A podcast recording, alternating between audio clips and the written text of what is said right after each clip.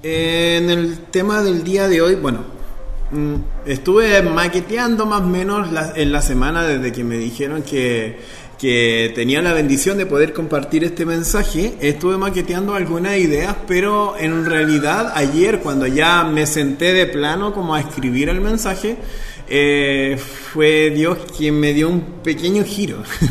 la verdad, yo sé que a muchas personas que predican acá le ha pasado lo mismo, siempre se dice que, pasa lo mismo, pero bueno, eh, Dios sabe cómo hace las cosas. Y bueno, el tema del día de hoy, eh, bueno, fui y le puse un título que se llama El precio de tu historia.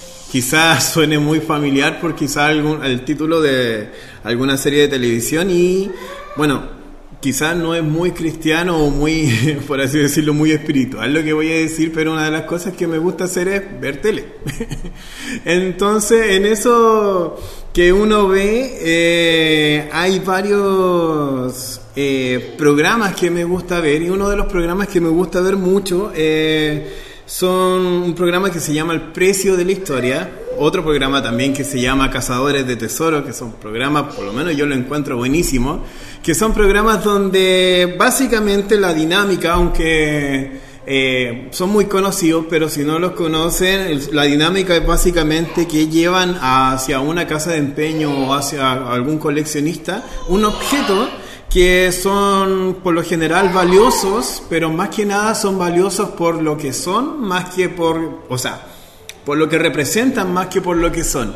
Entonces, estos objetos a veces pueden tener mucho valor, porque, ejemplo, pueden llevar un pedazo de papel, un pedazo de papel que quizás no vale nada, pero un pedazo de papel donde esté la, la primera constitución que se realizó, no sé, en Estados Unidos, por así decirlo. Entonces, vale millones de millones. O bien, de repente veo mucho que llevan eh, bicicletas, llevan automóviles, autos que de repente están hechos chatarra, que están malísimos por el paso del tiempo, pero que después eh, se los venden a, a quizá un bajo precio y después esas personas que son de la casa de empeño, son esos coleccionistas, van y se preocupan de restaurar todos esos autos, los restauran y los dejan pero impecable, casi ni parecido como fuera el- el objeto que fue realmente anterior.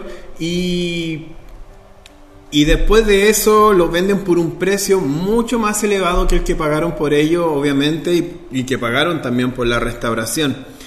Eso me hace acordarme también de una, bueno, de una situación que viví hace unos años atrás. Yo tenía, bueno, tenía el deseo de tener una bicicleta antigua, así como, como coloquialmente uno las conoce como el tipo camello, como esas bicicletas grandes, muy grandes, muy antiguas, que son incluso con los frenos de como de metálico, cromado, todo eso. Y la verdad no encontraba como ninguna, eh, quizá como que me gustara. Entonces, en esos grupos de compra-venta me metí a ver si alguien vendía algo y una persona me responde que sí, que él tiene una bicicleta que está prácticamente usable. Entonces, me llama la atención cuando me dice eso, porque uno sabe que prácticamente no está buena.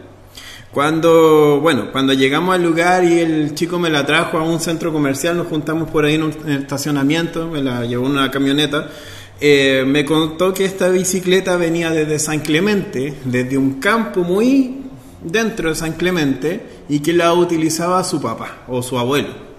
La verdad no recuerdo mucho. Pero que tenía como 40 años y era como del año 70 y algo. Era una, una bicicleta de cierta marca. Entonces, lo que pensé yo, wow, es una bicicleta igual buena y tiene mucha historia. Entonces, eh, fui y bueno, con la ayuda de Dios pude restaurarla, la llevé a un taller, pero eh, la restauración no fue muy, muy rápida que digamos. Eh, cada vez más eh, recibía, por ejemplo, un mensaje, una llamada del caballero del taller que me decía, ¿sabes qué? Vamos a tener que cambiar esto porque esto no sirve. Ah, ya, ok. Y después me decía, ¿sabes qué? La pintura que seleccionamos no nos va a servir porque hay que ponerle una cosa más. Ok, ya, hagámoslo. Y así pasaron meses, me acuerdo.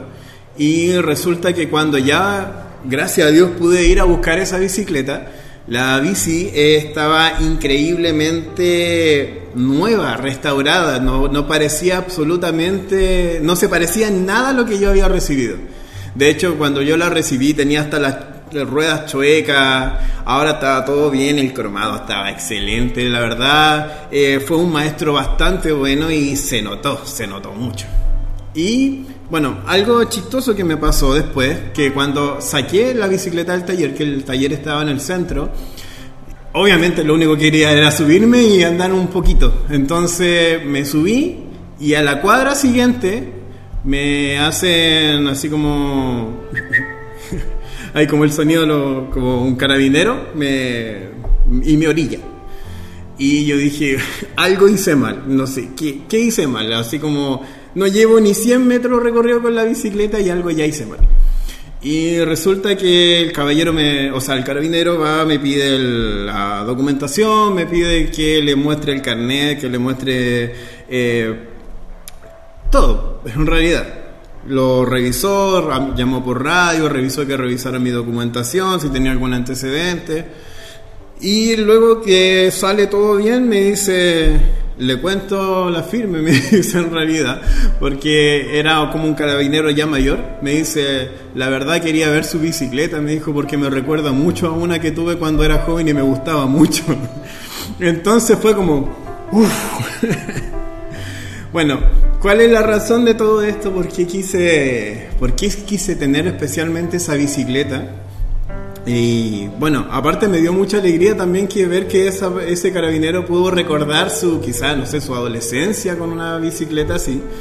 Eh, me gustó mucho eh, el recordar también un episodio de mi vida que cuando mi papá, cuando yo era chiquitito, mi papá trabajaba, trabajaba todo el día, trabajaba en un trabajo muy pesado pero pese a todas las cosas, él, y pese a todo lo cansado que pudiera estar, él prácticamente todos los días, la tarde cuando, cuando llegaba, me sacaba a dar una vuelta en su bici que era igual. Entonces, y me acuerdo que incluso íbamos cantando Trigo soy, Trigo soy del granero. No sé por qué, a él le encantaba esa canción y la cantaba. Entonces, me traía muy bonito recuerdo y me acuerdo cuando llegué a la casa ese día porque todavía no estaba casado, entonces llegué donde mis papás y le dije, mira papá, la bicicleta es igual a la que tenías tú. Y mi papá se pone a llorar porque obviamente se revivió todo ese recuerdo y de todos esos, esos momentos que pasamos juntos. ¿A qué voy con esto? Eh, no, no vengo a contarles simplemente la historia de una restauración, una anécdota, sino que obviamente venimos a compartir el mensaje. Así que, bueno, para ponerlo en un contexto bíblico, eh, quiero invitarlo a que vayamos a Segunda de Corintios en el capítulo 5. Pasaje muy conocido, eh, quizá va a estar un poquito distinto porque lo leo de la nueva traducción viviente, eh, pero un pasaje que muchas veces se ha hablado. Dice de la siguiente forma, Segunda de Corintios 5 del 15 al 18. Perdón, parece que no había dicho el versículo. Segunda de Corintios 15 del perdón, Segunda de Corintios 5 del 15 al 18 dice así: Él murió por todos para que los que reciben la nueva vida de Cristo ya no vivan más para sí mismos, más bien vivirán para Cristo, quien murió y resucitó por ellos. Así que hemos dejado de evaluar a otros desde el punto de vista humano. En un tiempo pensábamos de Cristo solo desde un punto de vista humano ¿Qué tan diferente lo conocemos ahora? Esto significa que todo el que pertenece a Cristo se ha convertido en una persona nueva. La vida antigua ha pasado y una nueva vida ha comenzado. Y dice el 18, y todo esto es un regalo de Dios quien nos trajo de vuelta a sí mismo por medio de Cristo y nos ha dado la tarea de reconciliar a la gente con Él. Entonces, eh, la, muy conocida versión de la Reina Valera 1960 dice, de modo que si alguno está en Cristo, nueva criatura es, las cosas viejas pasaron y aquí todas son hechas nuevas. ¿Qué quiero hablar en este momento? Porque que conté la historia de, o, hablé acerca de estos programas de, de tesoros, por así decirlo, les conté la historia de la bicicleta Porque hay muchas personas que quizás se sienten o se están sintiendo, conozcan o no conozcan de Dios, porque sí, este mensaje, si a lo mejor las personas que nos están viendo no, no están dentro de la iglesia, también es un mensaje para todos ellos, para todos nosotros en realidad, que Dios nos dice que puede haber personas eh, que no se están sintiendo con el valor que deberían sentirse. Una de las cosas que, que pasó de la bici es que quizá yo en este tiempo, en, ese tiempo cuando la restauré me acuerdo que tenía un, buen trabajo, aparte era soltero, entonces me puede dar como el lujo de poder hacerlo. Ahora, la verdad, no sé si gastaría plata como en lo que hice, pero en ese tiempo lo hice y la verdad salió un poquito caro. pero quiero decir con esto y también hacer pensar en el valor que nosotros también tenemos para Dios. Una de las cosas que nosotros hacemos, hablando de restauración, porque sí, este mensaje se trata acerca de la restauración de las personas y la restauración del espíritu que Dios pone en nosotros, eh, una de las cosas con respecto a la restauración es que tiene todo un proceso de poder hacerse, por lo menos basado en lo que a mí me pasó. Y lo separé en 1, 2, 3, 4, 5 puntos que les quiero, que les quiero comentar en un momentito. entonces, el primer punto de eso es la búsqueda. Eh, el buscar, eh, por ejemplo, en el programa que les mencioné anteriormente, en Cazadores de Tesoros, no es como que tengan una tienda ellos, sino que son dos personas que se dedican a coleccionar y a revender cosas antiguas y restauradas.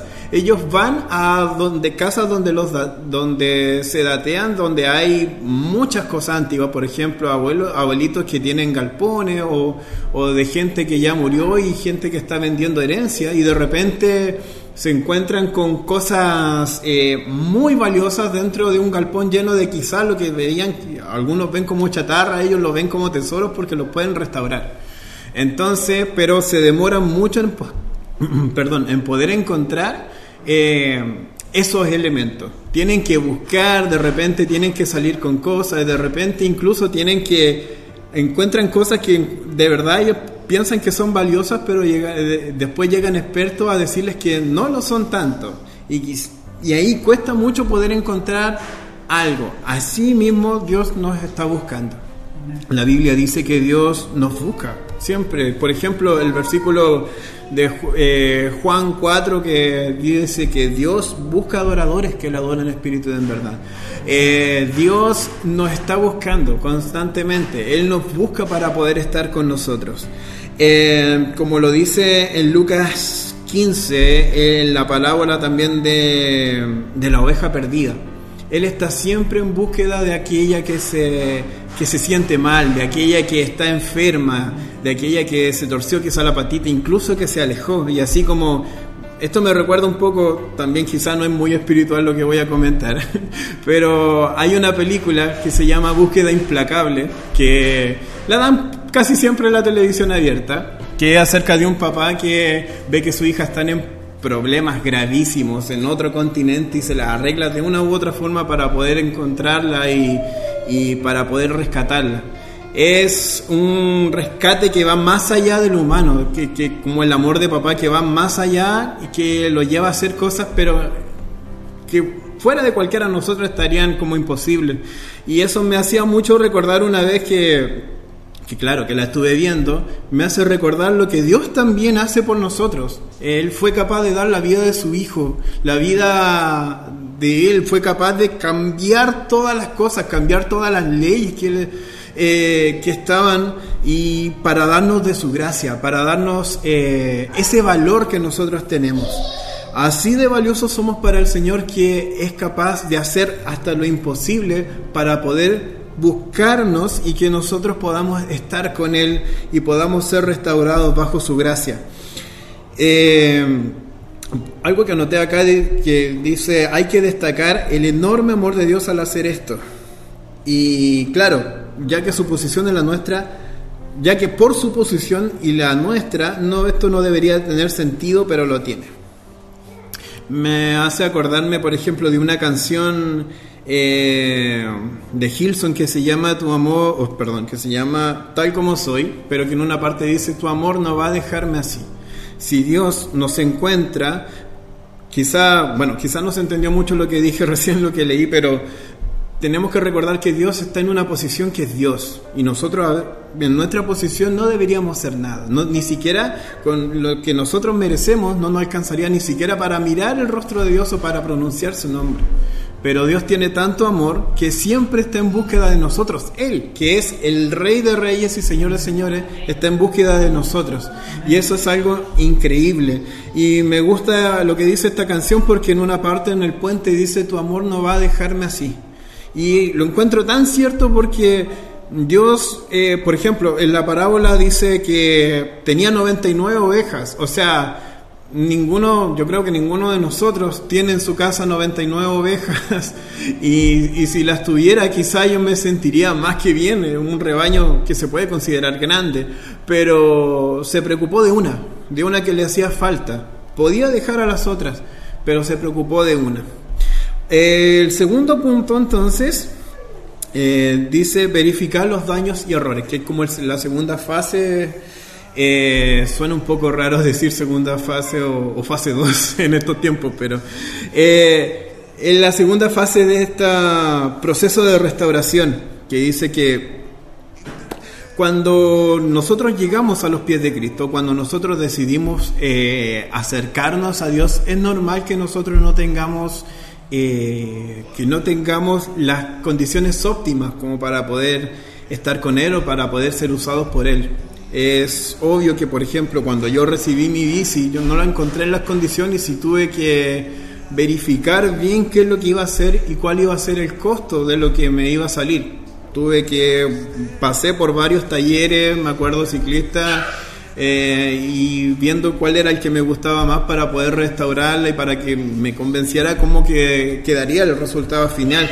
Asimismo, me acuerdo que estaba leyendo acá que Dios nos dice que Él verifica todo. Y también eso va en conjunto con lo que nosotros tenemos que verificar en nuestra vida. Hay un momento que tenemos que reflexionar y decir, esto está mal esto no puede seguir así o esto necesita ser restaurado, como también dice una canción por ahí de Marcos Witt, eh, necesita ser cambiado, necesita renovarse. Entonces hay que pasar por este proceso también de, de revisión, de chequeo de, de cuáles son las cosas que tenemos que arreglar. Y bueno, en este punto también me encanta ver también que Dios revisa el costo. Y Dios dice, ok, el costo de la restauración de esta persona es más del precio que ha pagado ninguna persona en la humanidad. Y me encanta que Dios dice, sí, ok, démosle. Porque eso nos indica realmente lo valiosas que somos. Como en estos programas de restauración también tienen que ver realmente si vale la pena o no restaurar algo que que tiene valor, Dios ya vio nuestra vida y vio que cada una de nuestras vidas, cada corazón y cada uno de nosotros vale absolutamente la pena para el sacrificio de Dios. Y eso me emociona bastante porque eh, es valioso y es increíble saber que uno es tan valioso para el Creador, aunque a veces para la visión humana uno está como oxidado para, o quizá ya no sirve, pero siempre hay alguien que, por así decirlo, eh, en la chatarra de nuestra vida, es maravilloso saber que hay alguien mucho más alto que cualquier otra persona que dice, no, ahí hay un tesoro, eso no es chatarra, eso hay que restaurarlo y eso va a funcionar bien porque yo lo voy a usar de una manera excelente. Entonces me llego a quebrar hasta un poquito porque es emocionante saber lo que Dios hace con nosotros. Y bueno, después viene el tercer punto, que quizá es lo más, un poquito más doloroso de todo, que es el proceso de restauración como tal. Porque al igual que por ejemplo un objeto así, uno tiene que ver si hay que cambiar piezas que están malas. Por ejemplo, eh, en mi bici había un freno que no funcionaba y eso hizo que hubiera que cambiar el manubrio completo por uno nuevo.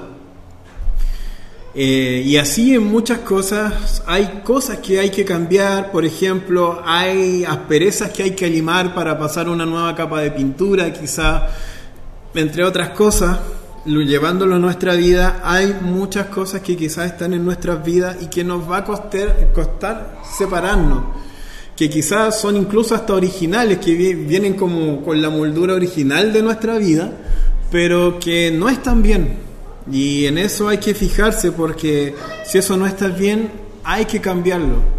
Eso se ve a la luz de la palabra, eso se ve con la relación con Dios, con la relación constante, eh, con la nutrición de la palabra de Dios también. Uno tiene que examinar y decir, ok, esto no está bien, esto tengo que cambiarlo. Quizá cuesta, duele, duele que, que pase, el Señor pase la lija a veces por donde está oxidado, pero pero es necesario, es muy, muy necesario y es lo, es lo clave que nos va a llevar desde un punto, desde ser quizá una chatarra, a ser un tesoro valioso. Eh, cuesta, sí, cuesta mucho, duele, pero como lo que decía eh, Jesús en, en el devocional que anteriormente dio, eh, la constancia es lo que nos va a llevar a lo que Dios quiere de nosotros esa constancia, aun cuando las cosas parezcan eh, que no van a funcionar o aun cuando parezca que, que no va a tomar forma, hay, que, hay que realizarlo. Por ejemplo, me acuerdo una vez que vi a alguien que mandó a restaurar un sillón y luego fue al taller antes de que se terminara y vio solo el esqueleto. Y alegó a la persona porque obviamente vio el esqueleto y vio que el sillón no estaba siendo bien trabajado pero resulta que solamente era parte del proceso. Y al final, cuando le entregaron el resultado final, fue fascinante el, tema de la restauración. Lo mismo pasa con nosotros, a lo mejor no estamos viendo el panorama completo, quizás estamos viendo el esqueleto de los sueños que Dios tiene para nosotros, pero aún, eh, eh, aún lo ansioso que estemos o aún lo difícil que sea... Eh, permanecer en ello, Dios siempre nos va a sorprender con un buen resultado y que claro, este es el cuarto proceso o el cuarto nivel de, este proceso de restauración, que es quizá una de las partes más satisfactorias, el resultado del proceso. Es cuando nosotros decimos, eh, mira, o cuando miramos hacia atrás, miramos hacia el pasado y vemos, wow, cuán bueno ha sido el Señor o cuánto nos ha cambiado de repente con la Jesús hacemos ese ejercicio un poco cuando nos ponemos a reflexionar o cuando nos ponemos a orar y decimos, wow, eh, nos evaluamos cuatro años atrás, cinco años atrás eh, y vemos cómo estamos ahora, vemos los problemas que nos parecían enormes hace un tiempo y cómo ahora Dios ha ido solucionando todo, ha puesto más madurez, nos ha dado un poco más de paciencia y vemos cómo Dios ha hecho su obra y este es el momento clave para que nosotros, para que nuestro corazón se exprese en alabanza hacia Dios. Una, uno de los trabajos que yo hago también, bueno, también hago trabajo en restauración, eh, pero restauración digital de fotografías. De repente me llevan, bueno, pasó hace un, hace un par de semanas que una, una señora me llevó una fotografía del papá que era estaba muy deteriorada, era blanco y negro y muy vieja la foto, además era muy chiquita entonces no se veía.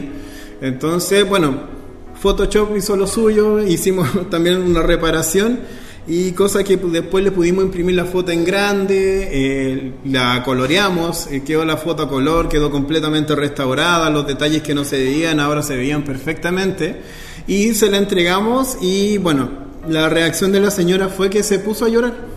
Entonces, porque le recordó mucho eh, y podía ver una foto de su papá de joven. También nos pasó con unas fotos familiares que restauramos.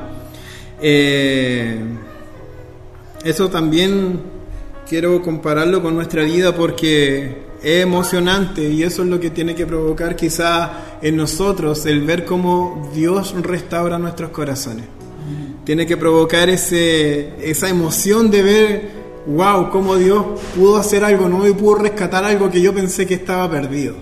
esos sueños o esas metas que yo pensé que estaban perdidos o ese llamado que yo pensé que estaba perdido, cómo Dios puede recuperar todas esas cosas, aun cuando no lo merecemos, aun cuando somos malos, aun cuando venimos con mucha falla, con mucha abolladura en nuestro ser, Dios es capaz de hacer mucho con poco y todo con nada. Y la última parte, que por lo general, eh, como comparado con lo que me pasó con la bicicleta, que es como lo que me pasó con el carabinero, a veces me, cuando la usé un poco tiempo más, eh, eh, esa, esa, esa, cuando la usé un poco más, me enredé un poco. cuando la, la, usaba, por ejemplo, los autos se paraban al lado mío y, por ejemplo, me acuerdo mucho de una camioneta llena de estudiantes que me decía que, eh, que toque el timbre porque tenía como una campanita, así que, que toque el timbre, la toqué y todos dijeron, ¡Eh!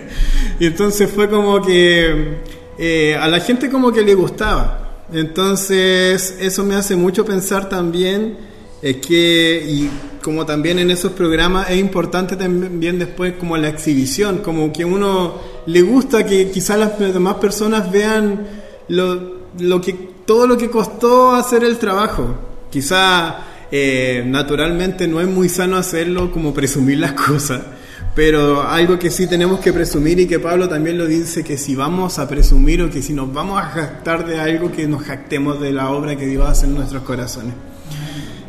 La exhibición es una de las partes más importantes del proceso, ya que damos a conocer el trabajo del artista, la obra maestra. ¿Qué quiero decir con esto? Que cuando nosotros nos dejamos moldear y nos dejamos restaurar por el Señor, siempre tenemos que preocuparnos de que las demás personas vean lo que Dios hace en nosotros para que ellos también puedan creer. Porque hay muchas personas que están ahí sintiéndose nada, que están ahí, que se sienten quizá arrumbados, o quizá a lo mejor tú también te sientes que estás arrumbado, o a lo mejor nadie sabe cuál es tu historia, cuál, cuáles son los golpes que te dio la vida, cuáles son las abolladuras que te dejó el pasado, o, cuán poco valorado te sientes, pero increíblemente hay alguien que quiere pagar un precio enorme por ti. Me, hace acordarme también a otra canción eh, que de Michael Rodríguez que se llama Mi Barca, si quieren la, la escuchan después, que dice que había un niño de 6 años que que estaba jugando con un barquito en el mar y que él mismo había tallado y se le perdió. Y después, a los años después, creció y era un prominente doctor. Y que lo encontró después de muchos años en una tienda como de, como de artesanías. Y dice que se dirige a esa tienda y cuando ya era doctor le pagó millones al, al que lo atendía para poder comprar ese barco. Y después le pregunta por qué, por qué pagaste tanto? Porque este era el barco que yo tenía a los 6 años y, y, ahora lo tengo de vuelta y por eso me, aunque fuera lo que fuera lo que tuviera que pagar, lo iba a pagar para poder tenerlo conmigo, haciendo alusión a lo que Dios hace con su iglesia. Fuera lo que fuera que Dios tuviera que pagar, eh, no iba a eh, lo iba a hacer, Él lo iba a hacer para que nosotros pudiéramos estar con Él para que Él pudiera usarnos, para que Él pudiera estar con nosotros. Así que si sientes a lo mejor que esos sueños están rotos, o a lo mejor si sientes que hay alguien que necesite esta palabra, eh, déjame decir que Dios restaura los sueños, Dios restaura los llamados, Dios restaura nuestra vida. Y si estás quizás en cualquiera de estos puntos, en cualquiera de estos niveles del proceso, déjame decirte, sé constante, eh, nútrete siempre, agárrate siempre del Señor porque al final el resultado va a ser poderoso.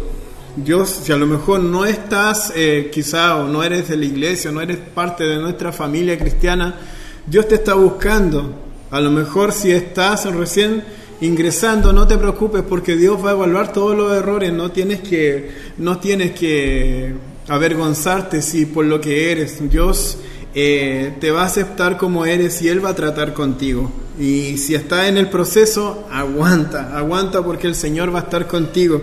Y si está en la satisfacción del resultado, sigue adelante y muéstrale a los demás.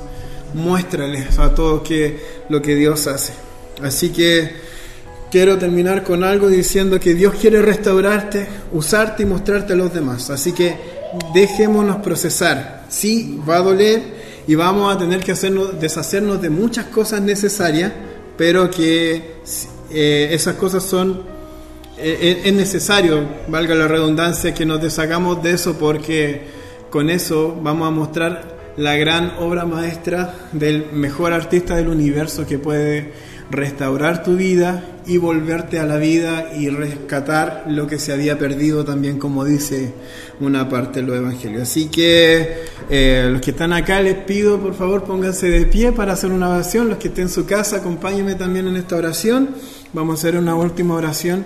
Señor, en el nombre de Jesús, eh, te damos gracias, te damos gracias Señor porque podemos reunirnos en este momento a través Señor de estos medios, a través de una pantalla aquí presencialmente. Qué bueno Señor es estar en comunión y qué bueno Señor es estar escuchando palabras eh, que tú revelas Señor. Te quiero pedir Señor por cada una de las personas que esté... Eh, que esté escuchando este mensaje, Señor. Cual sea el nivel de los procesos que esté viviendo, Señor, acompáñalo, Señor. Por favor, llega a todas estas personas que quizás no, no saben qué hacer con su vida o que quizás ya pasaron por todo este proceso, para que todos, Señor, podamos, Señor, mantenernos en ti, Señor. Ayúdanos también a llegar a las demás personas, a poder predicar de que tú restauras los corazones, Señor que las demás personas, que el mundo entero pueda enterarse, Señor, que tú eres el Dios que restaura corazones, que restaura vida, que rescata lo que se había perdido, Señor. Ese es el llamado de tu ministerio, Señor. Ese es el llamado que el ministerio de Jesús, que lo decía, que Él vino a rescatar lo que se había perdido, que Él venía a restaurar, Señor, el corazón de las personas que estaban lejos de ti. Te damos muchas gracias y eh, te adoramos y te exaltamos porque esta gracia, como me encanta decirlo, esta gracia es ilógica, no tiene lógica por ninguna parte donde la miremos, pero gracias a ti, Señor, es real, es increíble y es maravillosa, Señor. Te amamos, Señor, te exaltamos, Señor, y no, no tenemos como más decirte que muchas gracias porque esto no lo merecíamos, en ningún momento lo merecíamos, pero sin embargo tú lo entregaste y es genial poder vivir contigo, Señor. Muchas gracias, manténnos en la fe, Señor, manténnos, Señor, en constancia también, como se decía, para poder siempre buscarte y si nos alejamos un poco o si la persona que quizá no esté escuchando esté alejada, atráela, Señor, búscala, Señor, y rescátanos, Señor, para darnos ese valor que tanto tenemos para ti, Señor. Muchas gracias, Señor, por ver valor donde nadie más lo ve y te damos a la gracia, Señor, siempre, infinitamente, en el nombre de Jesús. Amén.